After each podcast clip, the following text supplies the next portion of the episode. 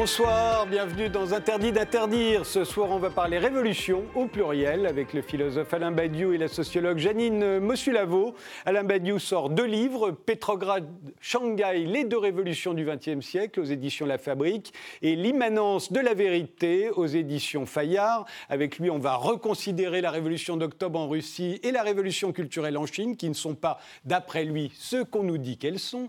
Et Janine Mossulavo publie La vie sexuelle en France aux éditions la Martinière. On va voir avec elle si la révolution sexuelle est toujours en marche dans notre pays et ce qui a changé depuis sa précédente enquête sur le sujet réalisée en 2000-2001. Mais d'abord, des images. Janine Mossulavo, euh, vous avez demandé une image qui caractérise notre époque. Euh, euh, vous avez choisi une, image représentant le couple Macron sur le perron de l'Élysée. Alors expliquez-nous pourquoi. Alors pour moi, euh, cette image euh, venge d'une certaine façon Gabriel Russier. Gabriel Russier, euh, peut-être que les, jeunes auditeurs, téléspectateurs ne savent pas très bien qui c'est, connaissent pas très bien cette histoire, mais c'était une femme qui était professeure et qui s'est suicidée en 1969 parce que après une histoire avec un de ses élèves, donc beaucoup plus jeune euh, qu'elle. Elle avait été envoyée en prison. Par les parents à l'époque. Hein. C'est les parents gauchistes avaient porté plainte, 68, voilà. Et euh, elle en était sortie, mais euh, il y avait eu appel et elle craignait de retourner en prison. Elle s'était dit qu'elle ne le supporterait pas et elle s'est suicidée. Et le garçon, Christian, a été envoyé en séjour en hôpital psychiatrique.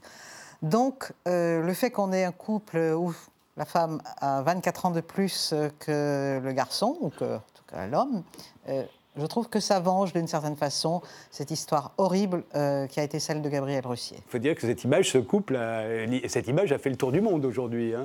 Bah, bien sûr, il n'y a pas, en tout cas à ma connaissance, il n'y a pas tellement d'autres pays où ce type de choses s'est produit. Alors c'est vrai que ça vient aussi en France suite à une évolution euh, depuis le couple euh, très très euh, classique, je dirais, Charles de Gaulle et Yvonne de Gaulle, il y a eu une progression avec des présidents de plus en plus prenant un petit peu plus leurs aises, si vous voulez.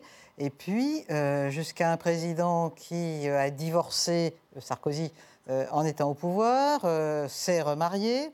Et ensuite, un président qui, alors lui, a eu sa maîtresse, disons, quand il était au pouvoir, une autre liaison, des drames, euh, parce que la maîtresse n'a pas très bien supporté euh, que sa rivale euh, vienne la supplanter.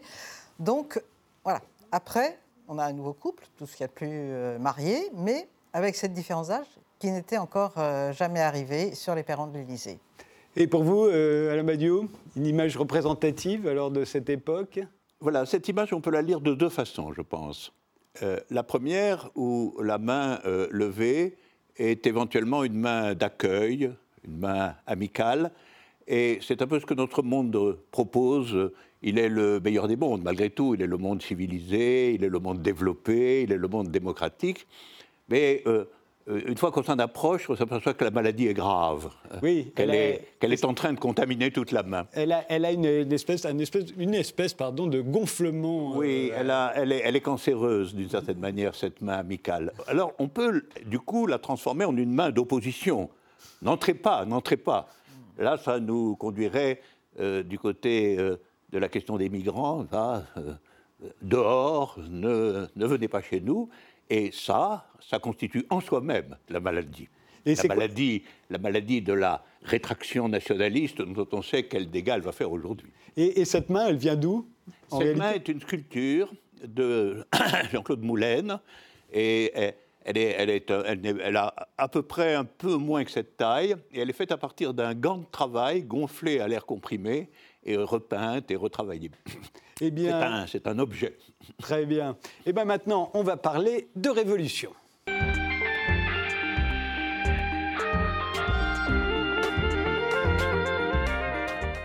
Alors, euh, Alain Badiou, euh, vous êtes philosophe et dans Pétrograd euh, Shanghai, qui vient de paraître aux éditions de la Fabrique, vous revenez sur les deux révolutions du XXe siècle. la révolution d'octobre en Russie en 1917 et la révolution culturelle en Chine 50 ans plus tard. Commençons par la révolution d'octobre. Ça n'est pas une révolution totalitaire, comme on le dit, d'après vous. C'est une révolution égalitaire dans le sillage de la révolution française. Hein.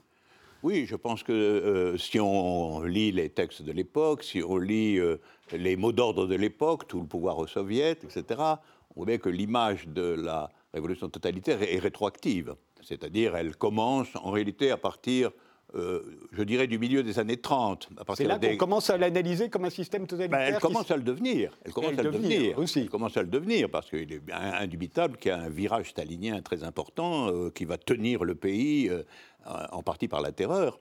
Mais la révolution d'octobre proprement dite, si on parle de la révolution d'octobre proprement dite, c'est évidemment un, moment tout à fait sans précédent d'émancipation de l'humanité, ou de tentative d'émancipation, qui a d'ailleurs été lue et déchiffrée comme ça par des millions de gens. Il faut quand même voir qu'on n'est pas sorti de nulle part le fait que la révolution d'octobre était le drapeau quand même de générations entières, jusque très tard, jusque, euh, disons, dans les années 60-70. Euh, et donc, euh, je, pense qu'il faut la regarder de près de ce point de vue-là et se demander quelle est sa signification pour l'humanité tout entière. C'est-à-dire pas simplement la signification locale et particulière. De et, la... et à l'échelle de l'histoire de l'humanité, dites-vous, parce qu'il y a eu une révolution précédemment de très grande ampleur, il y a 10 000 ans, c'est la révolution néolithique.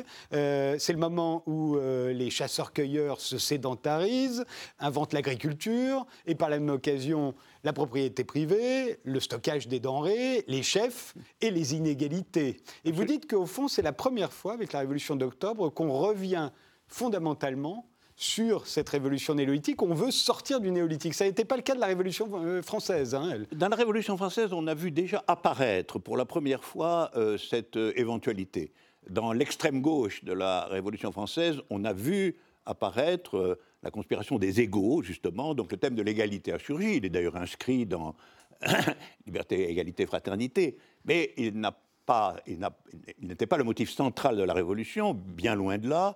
Et le rétablissement des inégalités, y compris constitutionnelles, s'est fait dès, dès Thermidor. Au fond, la, Révolution française change de régime politique, elle change la forme de l'État, mais elle ne s'attaque pas à l'organisation économique. Elle ne, elle ne cherche pas, comme la Révolution d'octobre, à collectiviser les, les, biens de production. Non, fondamentalement, fondamentalement l'idée du commun commence à faire son chemin, l'idée qu'il y a quand même quelque chose de commun à l'intérieur de l'organisation de la société, mais finalement, la propriété euh, privée reste fondamentalement un dogme intouchable, et l'est resté en vérité jusqu'à l'apparition des mouvements communistes, euh, en fait un demi-siècle après la Révolution française. Et la Révolution d'octobre est la première tentative effective de réaliser ce programme. C'est pour ça que je dis, si on veut la juger, pas voir les choses à échelle de 70 euh, ans de régime communiste en Russie, il faut le voir comme une tentative sans précédent, véritablement, de sortie de ce qui était la structuration de l'humanité depuis des millénaires et qui était euh, réfracté dans la, dans la trilogie à laquelle Engels a consacré un livre, à savoir euh, propriété, famille, État. la propriété créant des inégalités spectaculaires et différentes classes parmi la société, la famille assurant la transmission héréditaire de ces inégalités et l'État garantissant tout ça par la force. Et ce triplet, finalement, a dominé, au fond, l'existence de l'humanité, dans toute sa partie civilisée en particulier. Parce que les chasseurs-cueilleurs, c'était autre chose. Et sa partie civilisée s'est donc définie par ce triplet, sous différentes formes successives.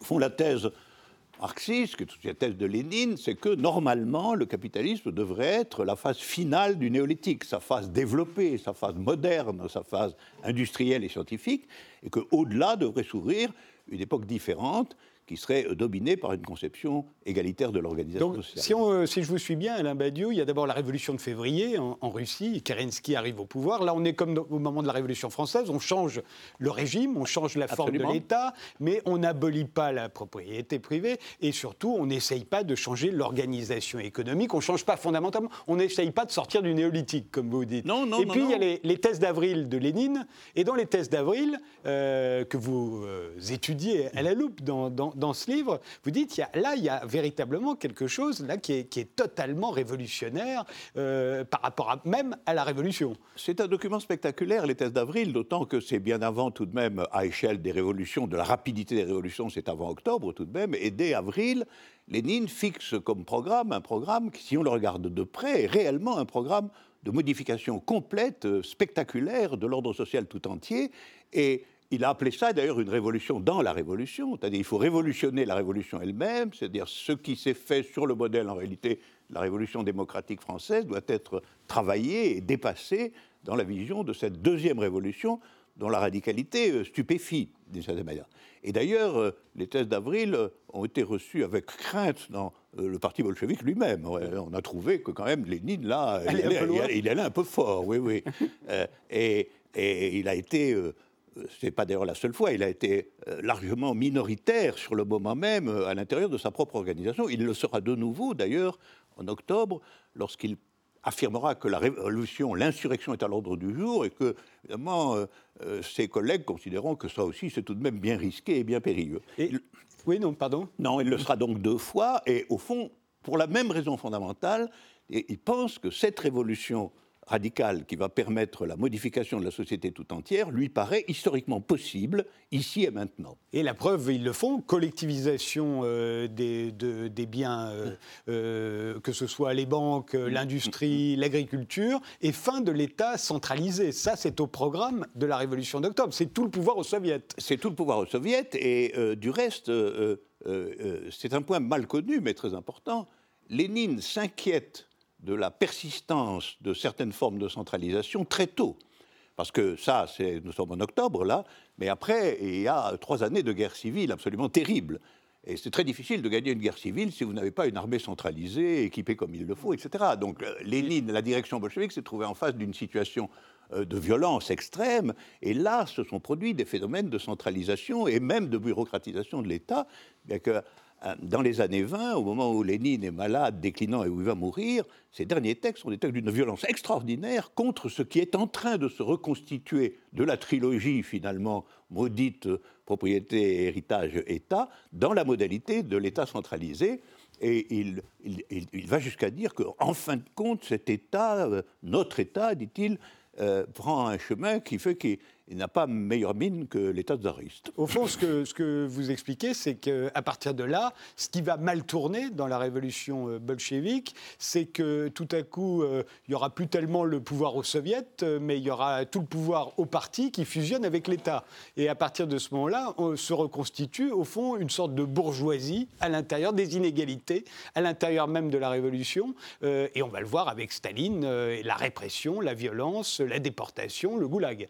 Oui, et, d'une certaine façon, euh, du point de vue de la signification profonde de tout cela, euh, c'est non seulement euh, les phénomènes évidemment intolérables de violence de masse, mais c'est la reconstitution d'une élite que Mao appellera plus tard la bourgeoisie dans le parti, la bourgeoisie dans le parti lui-même, reconstituée dans le parti, d'une élite qui, en réalité, s'approprie la collectivisation plutôt qu'elle ne fait que la diriger.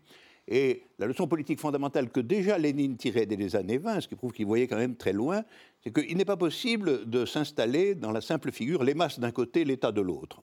Les masses d'un côté, l'État parti de l'autre. Dès qu'on réinstalle cette dualité, on va reconstituer des formes de bureaucratisation et de privilèges il faut toujours qu'il y ait trois instances et non pas deux, c'est-à-dire il faut qu'il y ait un lieu indépendant de l'État capable de le surveiller. Il avait proposé de l'appeler, lui, l'inspection ouvrière et paysanne. Il avait dit il faut soumettre notre État à une inspection ouvrière et paysanne. Donc que les ouvriers, les paysans, y compris ceux qui ne sont pas les cadres ni les membres du parti, puissent avoir un droit de regard. Que les, assemblées libres de, de, militants ouvriers et paysans puissent euh, mettre leur nez dans ce que l'État est en train de faire, puissent discuter de l'application des décisions, etc. Et donc cette, idée de, de, la nécessité d'un triplet organisationnel et non pas d'un face-à-face entre euh, l'État et les masses populaires est tout à fait présente chez Lénine et on va la retrouver telle qu'elle, si je puis dire, 50 euh, ans après dans la révolution culturelle. on va voir la révolution culturelle chinoise telle qu'elle se déroule euh, ensuite dans les années 60. Mais ce que vous dites de la révolution d'octobre, c'est que c'est un échec. C'est un échec parce que ça s'arrête, mais c'est pour vous quand même encourageant parce que ça montre que c'est possible. C'est la première fois qu'on a rendu cela possible depuis le néolithique. Ah, Absolument. Je pense que d'ailleurs, c'est ça qui a fasciné euh, dans la Révolution d'octobre, dans sa fonction symbolique majeure, bien plus que dans ses détails, que d'ailleurs les gens n'ont connu que tardivement ou même pas du tout. L'idée qu'il euh, y avait eu là, pour la première fois, la conscience d'une possibilité historique, c'est-à-dire que euh, cette idée de sortir du triplet propriété privée, héritage, famille et État semblait s'être incarnée historiquement dans le devenir de la Révolution russe. Et donc la Révolution russe a eu un potentiel symbolique énorme parce qu'elle était considérée comme un événement à échelle des millénaires. Alors après, évidemment, dans le détail des choses, ça s'est petit à petit exténué, cette euh, signification symbolique, ça n'a pas supporté le réel. Mais vous savez, à partir du moment où vous avez une signification symbolique, vous avez tout de même le sentiment de la possibilité. Et la possibilité, euh, elle est ouverte, et ce n'est pas la même chose quand la possibilité est ouverte ou quand elle ne l'est pas. Le problème n'est pas exactement le même, même si les premières tentatives échouent. Comme je le dis souvent, elles ont échoué au bout de à peu près quelques décennies. Évidemment, quelques décennies par rapport au millénaire, c'est pas grand-chose. Donc, euh, cet échec est tout à fait compréhensible en tant que l'échec de la première tentative. Et au fond, euh, on peut peut-être imaginer que réussir cette transformation radicale et égalitaire de l'humanité, euh, est quelque chose qui est peut-être à l'échelle des siècles, non pas à l'échelle des années. Alors, euh, après la révolution d'octobre, il y a la révolution culturelle euh, chinoise, 50 ans après. Hein. Alors nous, la vision qu'on en a aujourd'hui de la révolution culturelle chinoise, c'est que Mao, Mao à l'époque, est marginalisé dans le Parti communiste chinois suite à l'échec du grand bond en avant. il est dans la minorité et il aurait lancé contre, contre, contre la faction au pouvoir les gardes rouges qui par millions euh, et par la violence, euh, aurait, euh, l'aurait rétabli dans ses fonctions. C'est la vision qu'on a aujourd'hui de la révolution culturelle. Ça n'était pas la vision qu'on avait à l'époque de la révolution culturelle, d'ailleurs, ici même en France. Vous, vous dites qu'il faut l'analyser justement à la, lueur de à la lumière de ce que l'on vient de dire sur la révolution d'octobre. Au fond, c'est l'introduction des ouvriers et des paysans, là en l'occurrence sur les ouvriers, les paysans et les étudiants, c'est leur introduction contre la bourgeoisie dans le parti. Ben, c'est explicitement ce qui a été dit à l'époque. Et euh, euh, pour, euh, pour pouvoir réintroduire cette espèce de vision un peu sinistre et, de, mobilisation à la fois violente et inutile qui domine aujourd'hui, il faut regarder les choses aussi comme elles se sont passées, pas simplement dans la tradition effective du léninisme. Les choses se sont passées exactement de telle manière qu'en réalité le parti s'est divisé. C'est là le point d'origine de la révolution culturelle. Or, comme c'était dans le modèle stalinien, nous étions encore dans le parti-État au sens euh, usuel du terme. Vous avez fusionné euh, en Chine voilà, comme la en fusion, la hein. fusion des deux, etc. Alors, évidemment, quand le parti se divise, la situation est extrêmement dangereuse parce que l'État se divise lui-même puisque c'est le parti-État. Alors, comment régler euh, cette division? Comment elle va s'instrumenter? Dans le cas stalinien, elle se serait instrumentée par le fait qu'une faction aurait coupé la tête à l'autre, et puis voilà, hein, c'est-à-dire on aurait eu affaire à une répression. Là non, là non faut quand même bien voir que euh, les plus grands euh, adversaires euh, de, Mao n'ont nullement été exécutés. Ils sont au pouvoir maintenant. Il y a eu Deng Xiaoping. Deng Xiaoping a, vaincu dans cette épreuve de force et sans avoir été bureaucratiquement éliminé. Il est plus au pouvoir, hein, je, le, précise, il est mort aujourd'hui, mais, mais c'est lui ah. qui a, euh, emmené la, Chine ensuite ah, vers, le, vers la transition capitaliste. au fond, et la, thèse de Mao revenait à la thèse que j'indiquais tout à l'heure, c'est-à-dire pour régler ce type de questions, on ne peut pas rester dans le face-à-face d'un parti divisé et de masse impuissante. Et, donc, il s'est dit, il faut qu'il y ait une intervention. Euh, révolutionnaire quelconque. Cette intervention a été le fait des étudiants d'abord, euh, des ouvriers ensuite, et elle a donné des, euh, des, séquences de, désordre de confusion extrêmes. Ça, c'est absolument. Dont la commune de Shanghai en particulier, d'où le titre euh, Shanghai, Petrograd. La commune de Shanghai peut être citée comme un des rares exemples de réussite partielle, parce qu'il y avait à Shanghai des cadres communistes expérimentés et un peu pondérés qui ont réussi à organiser les étudiants un peu sous la direction des ouvriers, au lieu de les laisser faire n'importe quoi dans les rues et dans les villes, comme ils ont fait dans de nombreux endroits, indubitablement.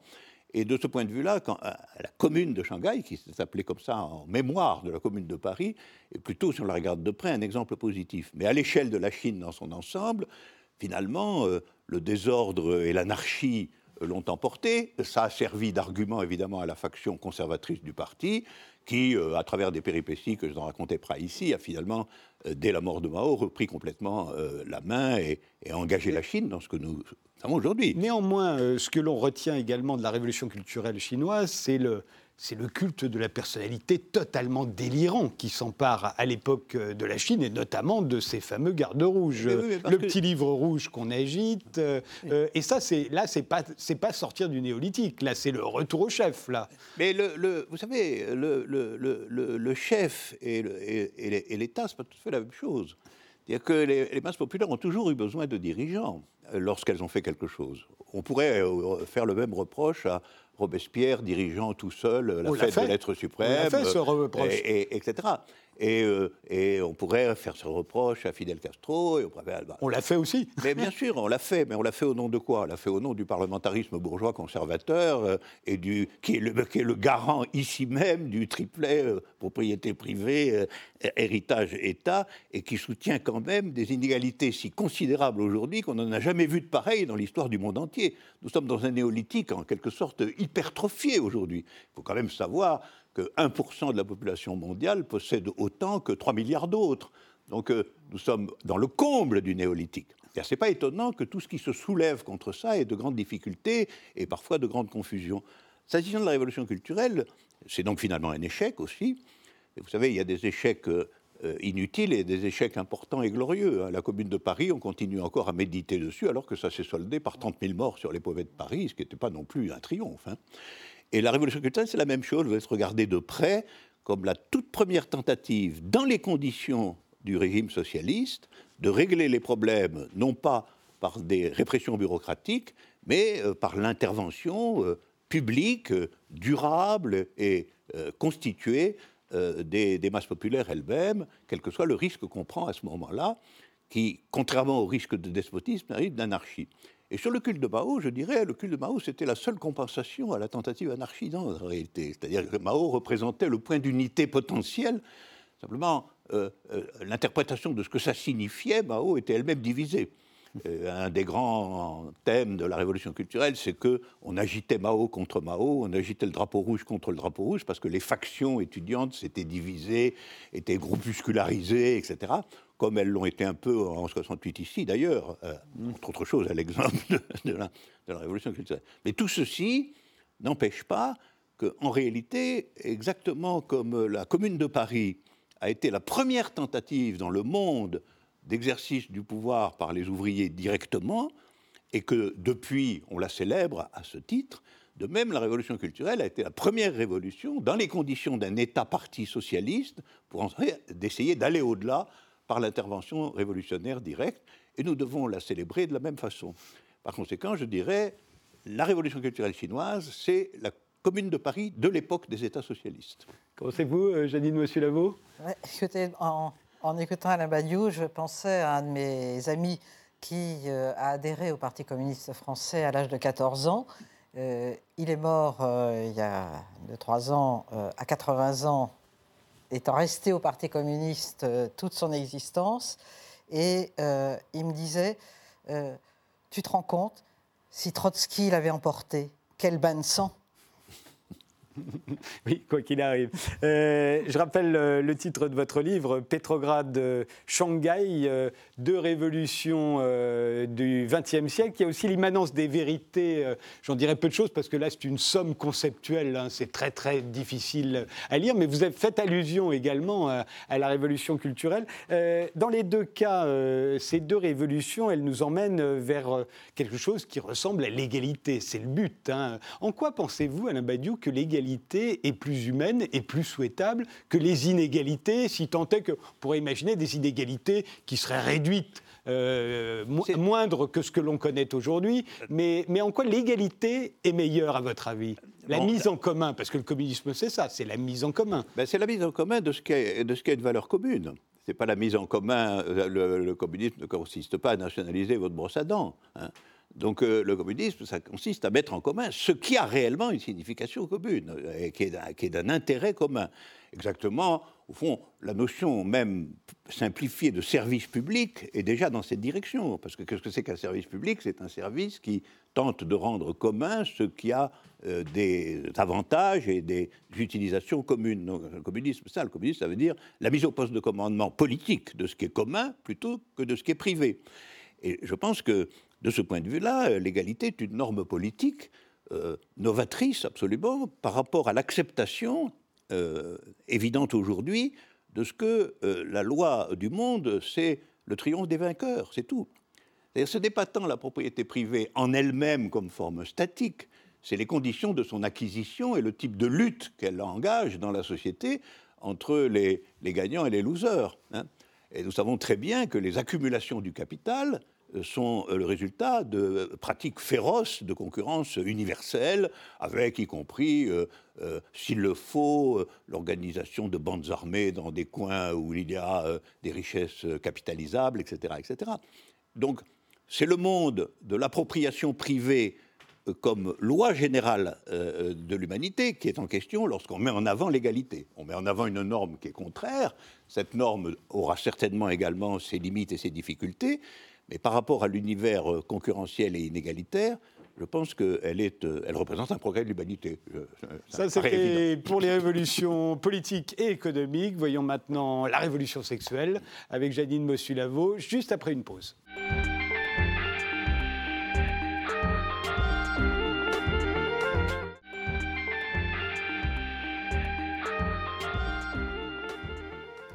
Interdit d'interdire continue jusqu'à 20h avec euh, Alain Badiou. Euh, nous avons parlé de ces deux livres, euh, Pétrograd, Shanghai, les deux révolutions du XXe siècle aux éditions La Fabrique et L'immanence de la vérité aux éditions Fayard. Et Janine Mossulavo qui publie La vie sexuelle en France aux éditions La Martinière. Vous aviez déjà réalisé une même enquête sur le même sujet, c'était en 2000-2001. Alors on peut se demander qu'est-ce qui a changé au cours de ces 17 années? Vous le disiez tout à l'heure, il, y a le couple Macron euh, qu'on a vu arriver en, 2017, qui a changé pas mal de choses.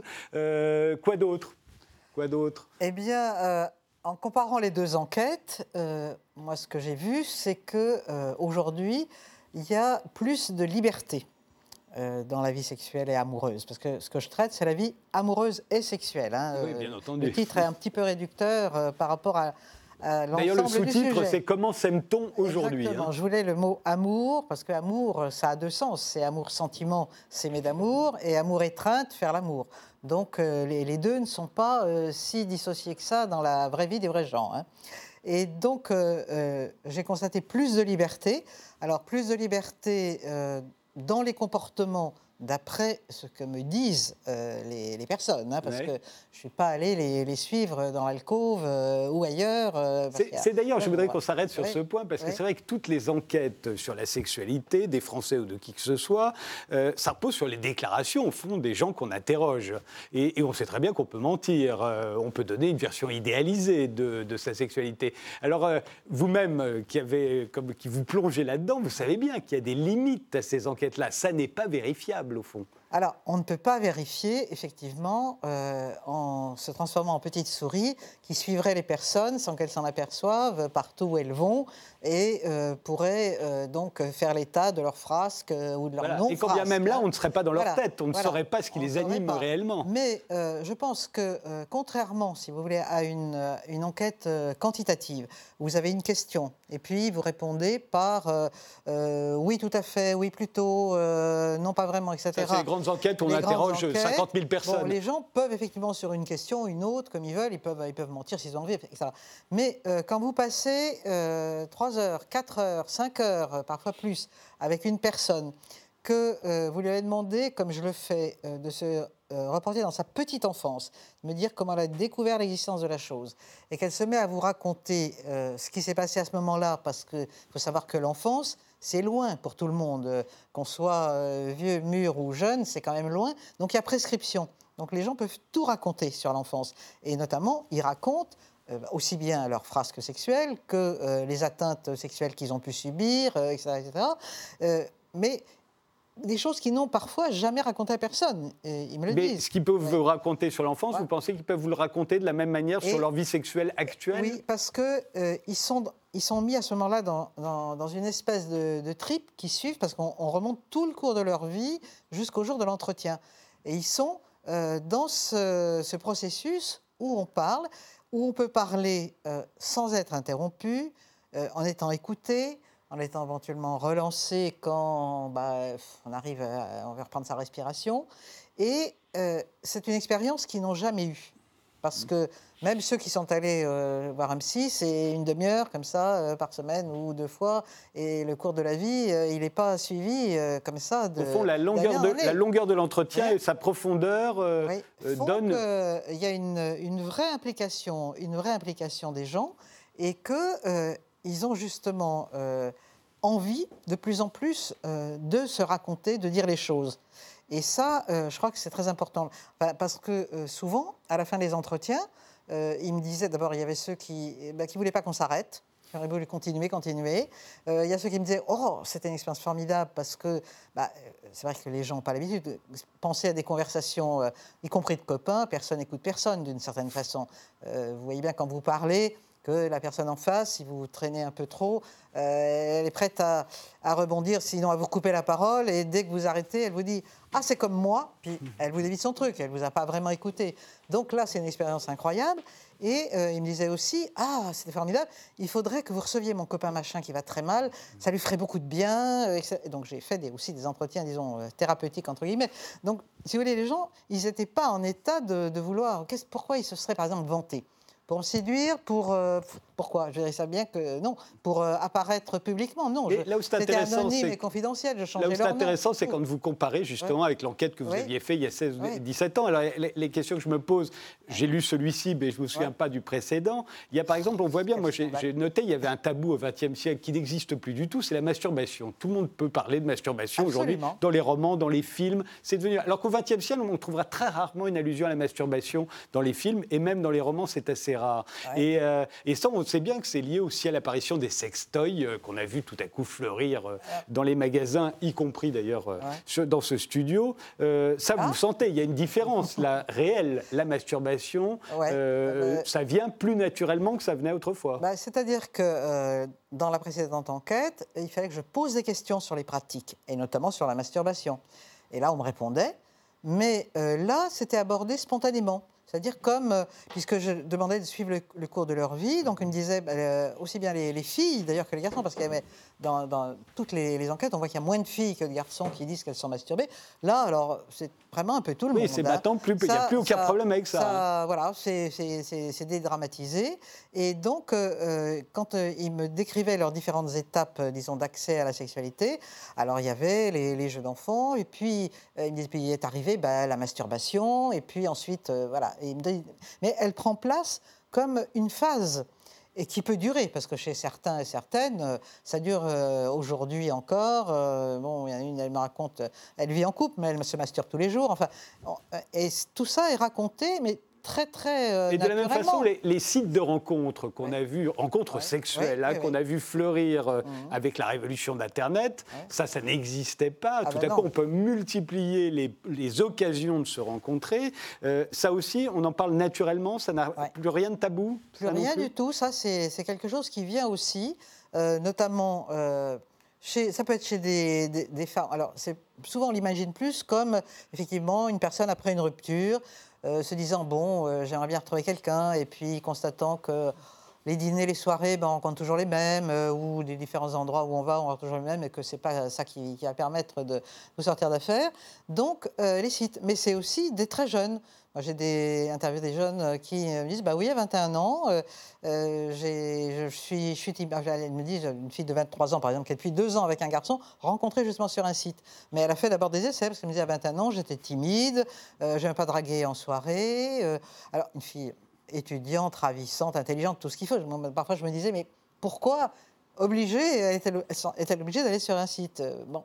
Et, eh ben, elle a trouvé comme ça son copain, mais elle a fait avant euh, plein d'essais. Est-ce que vous observez euh, ce qu'on a tendance à théoriser, mais après tout sans en avoir euh, la preuve, puisque ça n'est jamais vérifiable, une ressemblance des comportements de plus en plus grande entre les garçons et les filles, entre les hommes et les femmes? Et eh oui, j'ai tout un chapitre sur ce sujet justement dans le livre qui montre qu'il y a un rapprochement.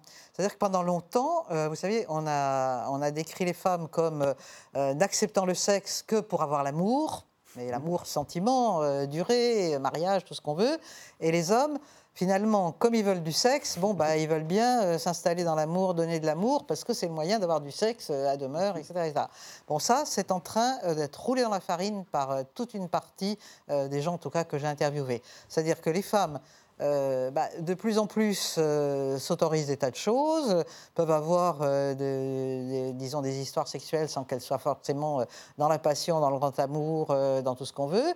Et les hommes de leur côté me disent mais moi j'ai besoin de sentiments, de complicité, d'affection, de tendresse. le sexe tout seul, c'est pas ça. Et ils font bien la différence entre baiser et faire l'amour. Et pour eux, baiser, c'est quand bah, c'est tout seul, et quand euh, faire l'amour, c'est avec quelqu'un avec qui il se passe quelque chose euh, d'affectif. Donc, euh, et là, c'est pas un camp qui l'emporte sur l'autre. Je pense qu'il faut, c'est pas une guerre des sexes. Il faut vraiment voir ça. C'est un rapprochement, c'est-à-dire que chacun s'éloigne des stéréotypes. Et ça, je trouve que c'est vraiment très bien pour se rapprocher d'attitudes, je dirais, humanistes, dans la mixité, dans l'égalité, parce que quand même pendant longtemps, les femmes étaient sommées euh, de se tenir. Euh, la future mère de vos enfants, euh, elle ne peut pas faire n'importe quoi, disons, pour C'était faire court. La, dichotomie entre la maman et la putain, la madone. alors maintenant, bon, il y a une auteure qui a une, très jolie expression qui dit bon maintenant la maman et les putains ça y est c'est quand même assez liquidé heureusement. Mais il y a toujours quand même cette nuance entre la femme que j'aime et la meuf Tinder. Puisque Tinder est un des sites où beaucoup de notamment de jeunes vont c'est un, site pour les jeunes. Voilà. Donc il y a ce rapprochement et je trouve que c'est intéressant. C'est une égalité qui vous intéresse, euh, Alain Badiou bah, Bien évidemment, la question de l'amour, ça a été aussi un champ sur la question de l'égalité en général. Et vous avez écrit un éloge de l'amour Oui, euh, j'ai écrit un éloge de l'amour dans cette direction-là précisément, et euh, beaucoup des choses qui viennent d'être dites me paraissent à la fois intéressantes et en effet décrire de façon détaillée et pertinente des phénomènes du monde contemporain. Moi, il y avait juste une question que je vous poserais. c'est que, bon, vous êtes, vous êtes parti sur sexe et amour, euh, et, euh, je voulais simplement dire, et vous êtes, vous êtes parti en disant que vous observiez plus de liberté. Alors ma question, c'est que l'amour, c'est pas simplement de la liberté, en un certain sens, c'est aussi de la contrainte, c'est aussi du contrat, c'est aussi mmh. de l'égalité, mais de l'égalité qui doit mmh. euh, se respecter, c'est aussi de la fidélité. Alors de ce côté-là, de ce côté des contraintes, malgré tout, qui entourent l'amour, où en sont les choses, d'après vous? Alors, justement, les, les, gens se sentent, justement, se sentent plus libres et plus libres notamment de faire ce qu'ils ont envie de faire, mm. indépendamment euh, des contraintes, qu'ils soient euh, en couple, euh, ou qu'ils soient jeunes, ou qu'ils soient mm. dans des, disons, des situations où ils ne devraient pas faire ceci ou cela. Et non seulement, je dirais, ils prennent des libertés, je trouve, par rapport à il y a une vingtaine d'années, mais moins fidèles. Ils les, ils les trouvent, oui, bah bien sûr, l'infidélité euh, j'ai de quoi faire mon... Si c'était pas tout ça n'était pas anonyme et confidentiel, j'ai dans mon enregistreur de quoi faire monter le taux de divorce. Je ne dis pas, hein, parce que les doubles vies, euh, il y en a beaucoup. Mais euh, surtout, je pense que ce qui est important, c'est qu'il trouve que c'est légitime de pouvoir céder à son envie de liberté et qu'il y a beaucoup moins de culpabilité que ce que j'avais observé il y a 17-18 ans. D'ailleurs, dans les choses qui ont changé, vous citiez le, couple Macron, mais vous citez au début de votre livre aussi euh, les obsèques euh, de Johnny Hallyday. Euh, ah oui. Ah bah et, et, vous dites, c'est la, alors là, c'est pas la vengeance contre Gabriel Russier, mais c'est la vengeance pour, pour Edith Piaf. Eh ben parce que Edith Piaf n'avait pas eu d'obsèques religieuses parce qu'elle avait divorcé. Edith Piaf, en 63, quand elle meurt, n'a pas droit à des obsèques religieuses parce qu'elle a divorcé et s'est remariée avec Théo Sarapo. Voilà, alors que lui, il s'est marié six fois. Six fois, dont quand même deux fois avec la très très très très jeune Adeline Blondiot. Non, n'exagérez pas, elle n'était pas non plus, non, pas une enfant. les débuts de leur histoire, elle était très très très très jeune et euh, Ça, les médias n'ont absolument pas parlé d'Adeline Bolondio. Ils n'ont parlé que des trois convenables, légitimes, tout ce qu'on veut. Mais euh, voilà. Donc. Euh, et, et, puis surtout, vous dites trois que chefs de l'État. Voilà. et alors qu'il a, il a, été, il a, il a, il a avoué ses, ses, histoires de drogue. drogue, du fisc, d'alcool. Il, y a tout, et pourtant, l'hommage est, de tout ce qu'on veut, mais hommage national. Donc là aussi, ça, ça montre, euh, ça une, évolution, de, la société. De la société, mais on a, on a beaucoup de. Ce qui a, changé quand même beaucoup, c'est notre rapport aux violences sexuelles. Ça n'a pas tant changé que ça depuis 17 euh, ans, mais au moins depuis 50 ans, on va dire. Euh, les, rapports, les violences sexuelles, à la fois à l'égard des plus jeunes, mhm. et puis aussi à l'égard des femmes. Ça, ces deux choses-là ont changé. Ce qui a changé surtout, euh, c'est pas le fait qu'il y ait des violences, parce que ça, il y en a, il y en a, toujours, il y en a toujours eu mais c'est le fait que euh, les gens, en tout cas, m'en parlaient spontanément. Et ça, euh, c'était très important, parce qu'il fallait aussi que je pose des questions il y a 17 ans sur ce type de sujet. Alors que là, ils en parlaient spontanément, et même des fois, euh, parfois dans le début de l'entretien, c'est-à-dire je disais, bon, alors, reportez-vous à votre enfance, petite enfance, dites-moi comment vous avez découvert l'existence de la chose. Et il y en a un qui me disait, ah ben moi, je suis tombé dans le bain euh, tout petit, parce que mon cousin, parce que un autre, c'était mon grand-père, etc., Et pas seulement les filles, mais je veux dire, parce qu'on a beaucoup vu dans MeToo les filles dénoncer. Mais là, c'était beaucoup les garçons qui m'acontait les trucs de la famille. Que, je vais vous hein poser une question provocatrice. Est-ce que tout le monde ne se sent pas obligé aujourd'hui d'avoir lui-même subi des violences parce que au fond, maintenant, comme tout le monde euh, en raconte, bah, il faut bien que je, raconte une moi aussi. Non, pas, non, pas dans les. Je pense pas dans les, tous les cas que j'ai euh, écoutés et enregistrés, parce que ce qu'ils me racontent, d'abord parfois avec beaucoup d'émotion, parce que c'est pas des choses anodines, même 20 euh, ans après, qu'on peut raconter comme ça. Il y en a même qui avaient des larmes, etc. C'est tout le processus qui fait qu'aujourd'hui, on ne voit qu'un tout petit bout des, des violences sexuelles. Parce qu'ils me racontent, bon, il y a eu bon, les violences, je prends un exemple, il y a eu bon, violences sexuelles, atteintes, euh, tout ce qu'on veut. Euh, alors, d'abord, il y a ceux qui n'en parlent pas. Jamais. Parce que, euh, notamment, ils se sentent coupables. Ils se sentent coupables parce qu'ils ne savaient pas que c'était mal. puis il y en a qui ont eu du plaisir. enfin bon, toutes sortes de. Ou puis ça, ça on ne doit pas parler de ces choses-là, donc on n'en parle pas. deuxième étape, ceux qui en parlent en famille. Alors là, peut intervenir. Puis il y a ceux qu'on croit, et puis il y a ceux. Il y a aussi intervient parfois le déni. Mhm. Non, c'est pas possible, le grand-père n'a pas pu faire ça, enfin bon, des choses comme ça. Et puis même quand il n'y a pas de déni, c'est-à-dire on veut bien te croire, c'est l'omerta, c'est-à-dire, c'est la phase d'après. C'est-à-dire tu n'en parles pas à ton père, parce que souvent on en parlait à la mère. Mhm. Tu n'en parles pas à ton père, parce que sinon il va aller tuer, euh, bah, ça peut être l'oncle, ça peut être le voisin, enfin la, personne qui est responsable justement de ces atteintes. Et à ce moment-là, bah, s'il tue le voisin, euh, bah, le père, euh, il ira en prison. Et nous, qu'est-ce qu'on devient? Voilà, dit la mère euh, qui a ses enfants et doit faire vivre euh, la famille et ne s'imagine pas comme ça. Donc, ce qui va en justice, disons en plainte et puis ensuite en justice, c'est juste la petite, euh, le petit sommet de l'iceberg. Il hein. faut, en être conscient. Et pourtant, les, prisons françaises sont eh remplies, de, criminels sexuels. Mais ce hein, n'est qu'une petite minorité des gens qui ont commis ce genre de choses. Et notamment dans la famille, quand parce que c'est de façon prépondérante dans la famille, là, omerta, euh, il ne faut pas, faut pas en parler, euh, tant qu'on n'en parle pas, ça ne porte pas atteinte à l'honneur de la famille, etc. etc. Donc euh, on voit de l'intérieur les choses. quand les gens vous racontent ça, franchement, ils ne vous inventent pas un roman, ils ne simulent pas des trucs, et l'émotion avec laquelle parfois ils sont amenés à l'exprimer, je vous assure que c'est pas c'est pas évident. Il faut, faut, tenir jusqu'au bout, les accompagner jusqu'au bout. Et il y, en a un notamment, par exemple, qui m'a dit qu'il avait dû faire quelques séances de psy parce qu'à un moment il allait pas bien, mais il avait arrêté très vite et il m'avait dit euh, euh, j'ai arrêté parce que ces gens-là ils, ne nous regardent pas. Or j'avais envie de dire au psy, euh, me disait-il, mais tu as un être humain en face de toi, regarde-moi. il se trouve que moi à ce moment-là je le regardais vraiment et bah, tout est venu, si vous voulez. Ce n'est pas des, situations où les gens peuvent simuler comme euh, si c'est un micro-trottoir de, trois minutes euh, dans la rue. Alors, monsieur, euh, vous avez fait ci, vous avez fait ça. Non, ça n'a rien à voir quand vous êtes isolé comme ça pendant des heures et des heures avec quelqu'un.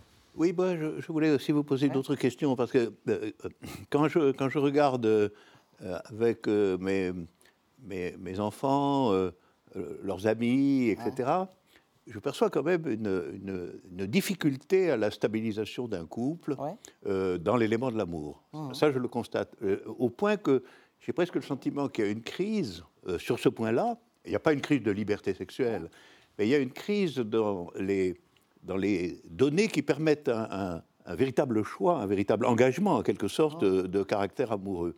Et je vois quand même des, des, des garçons qui en qui ont 35 ans ou, davantage et qui n'ont jamais réussi à être plus de un an ou deux ans euh, avec une compagne et qui euh, sont un peu comme, euh, comme des loups tout seuls, comme ça, dans, dans, la, dans, la, société. Alors, je vous dirais deux choses. Là, sur ces garçons, effectivement, 35 ou, 40 ans, mm. enfin bon, qui n'ont toujours pas trouvé, disons, d'ancrage durable, euh, moi, j'ai, parce que j'en ai dans, mon, échantillon, on est comme ça. Moi, j'ai appelé ça euh, le, syndrome la promesse de l'aube. Hmm. C'est-à-dire que c'est des garçons qui me disent euh, par ailleurs, je pense à un notamment, qui me disait bah, ma mère m'a toujours tout passé, elle m'aimait, j'étais le meilleur, le plus beau, elle m'a tout passé, je ne comprends pas pourquoi ma compagne ne me passe pas tout. Donc il allait, bah, voilà, c'est une succession comme ça. Ces garçons qui cherchent finalement, euh, cet amour maternel qui vous fait à l'aube une promesse qui ne sera jamais tenue, comme l'écrit Romain Gary, eh ben, euh, il y en a comme ça, il la cherche, il la cherche jusqu'au bout. C'est peut-être qu'ils cherchent en permanence la liberté, bah, finalement, qu'on leur a donnée, qui est, qui est très grande, et ils ne veulent pas la restreindre. comme leur mère, qui, justement... Euh, les aimait, acceptait tout, ils pouvaient tout faire. Mais surtout, moi, ce que je constate chez les, les, plus jeunes, la plus jeune partie de la population, c'est qu'effectivement, ils se séparent très vite, très très vite, y compris quand ils ont des très jeunes enfants. J'en ai plusieurs dans mon échantillon. Euh, ils se séparent au bout de deux ans avec un enfant d'un an, au bout de trois ans avec un enfant de deux ans. C'est ce genre de choses dans, sur lesquelles je vous euh, interrogeais. C'est parce qu'ils se disent, euh, bon maintenant, on vit très très très vieux, très longtemps. Ils ont envie d'être libres, ils ont envie de faire ce qu'ils ont envie de faire, ils trouvent légitime d'exercer leur liberté, filles et garçons d'ailleurs, hein, c'est pas, pas seulement une histoire de garçons. Et donc, si ils disent, si on s'aperçoit que ça ne marche pas, si au bout de deux ans on voit qu'on ne peut pas vivre ensemble, qu'on n'est pas bien, on va pas. Euh, et leur expression, c'est on va chercher toute la vie. Donc, euh, on arrête et puis on trouvera quelqu'un d'autre, etc. Donc, euh, moi, j'en ai plusieurs comme ça et, des enfants vraiment tout petits, petits, petits. Ça, c'est nouveau par rapport à l'enquête d'il y a 18 ans les, pratiques qu'on qualifiait autrefois d'inhabituelles, euh, fellation, sodomie, amour à plusieurs, euh, tout ça c'est complètement rentré euh, dans la vie sexuelle ordinaire des Français ordinaires d'après vous? C'est-à-dire que, bon, c'est bien que vous employiez l'expression des, pratiques inhabituelles. C'était le mot qu'on utilisait, hein, jadis. Non, mais parfois, parce que parfois des, des, journalistes me disent, mais alors, quelles sont les nouvelles pratiques? Alors, les nouvelles pratiques, ça n'existe pas. Les, pratiques, elles existent toutes depuis, euh, la nuit des, temps, euh, bien avant l'Antiquité, etc. Donc, euh, ce qui existe, ce qu'on peut considérer, c'est finalement la diffusion de, pratiques qui étaient considérées il y a quelques décennies ou encore il n'y a pas si longtemps. Par exemple, la fellation, ça a été longtemps considéré comme une pratique de prostituée. Une honnête femme ne faisait pas ce genre de choses et un honnête homme ne demandait pas ça à la mère de ses enfants. Euh, bon, ça, ça s'est diffusé, alors là, à la, vitesse grand V. Et le cunilingus, son équivalent de la même manière Le cunilingus, pareil. Et euh, d'ailleurs, les, les, hommes, euh, étant beaucoup plus sensibles qu'ils l'étaient avant à la jouissance de leur compagne, eh bien, euh, pratiquent euh, des tas de choses, euh, ont de l'attention pour des tas de choses qu'ils n'avaient pas forcément, je ne sais pas, il y a X et X décennies. Hein. Autre révolution, alors très récente celle-ci, puisque ça date de la toute fin du XXe siècle, l'apparition du Viagra et de toutes les autres, de toutes les autres médications qui, peuvent venir à bout de l'impuissance, qui était quand même un, mal ancestral. Et, et, tout à coup, à partir de 98 aux États-Unis, 99 en Europe. On a le droit aux fameuses petites pilules bleues et à toutes les autres. Ça, ça a changé quoi euh, dans votre enquête? Eh bien, Ça change que, euh, en fait, euh, les hommes qui se trouvaient dans, cette situation-là et qui ont recours au Viagra, parce que ce n'est pas non plus tous qui se jettent là-dessus. Il y en a qui ont des, comment dire, euh, des, des problèmes cardiaques qui ne peuvent pas. Enfin bon, il y a toute une série de, disons, quand même de recommandations à suivre avant.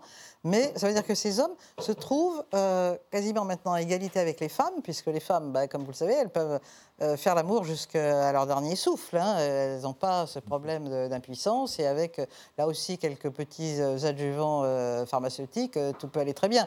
Donc, euh, il y a aussi euh, ce rééquilibrage, d'une certaine façon, qui est, euh, qui est plutôt euh, bienvenu, euh, je pense, pour tout le monde. Vous dites qu'il y a un dernier tabou Ouais. aujourd'hui. Et celui-là, vous entendez, on n'entend jamais parler, dites-vous, dans les dîners.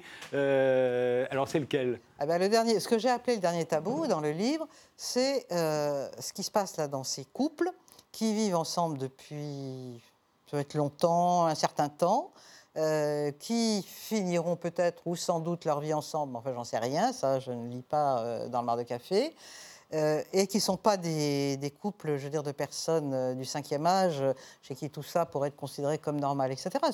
Moi, ce que j'ai dans mon enquête, c'est des gens de 50 ans, mais de 30 ans aussi, mais qui n'ont plus de relations sexuelles, qui sont- qui s'entendent bien, qui continuent à vivre ensemble, font des tas de trucs ensemble, et puis ils, voyagent, ils sortent, enfin, ils voient des amis, tout ce qu'on veut, mais ils n'ont plus de relations sexuelles. Et donc moi, ce qui m'intéressait, c'était de voir comment ça s'installait, comment ça se gérait, et puis euh, comment. Et effectivement, quand on, parce que ça le dernier tabou, parce que c'est quelque chose, effectivement, dans les, euh, les, dîners en ville, par exemple, euh, où il y a un couple, euh, vous n'entendrez jamais un couple dire bah, Nous, ça fait deux ans qu'on baisse plus. C'est... Alors, si vous entendez, vous me les envoyez, moi je les interviewe tout de suite. Ça sera un, cas de plus que je pourrais ajouter dans, mes, disons, dans ce dernier chapitre. Mais c'est quelque chose dont on ne parle pas. Et parfois, euh, ou alors sous le, sous sceau de la confidence, c'est-à-dire euh, du genre euh, ne dis pas que je te l'ai dit, etc. Et il ne sait pas que je t'en ai parlé, ainsi de suite. Mais surtout, c'est quelque chose dont parfois les couples ne se parlent pas entre eux. Parce que soit il y en a un en général qui remarque les choses le premier ou la première. Ah oui, ça fait un bout de temps que, etc. Mais en parler, ça serait acter quelque chose.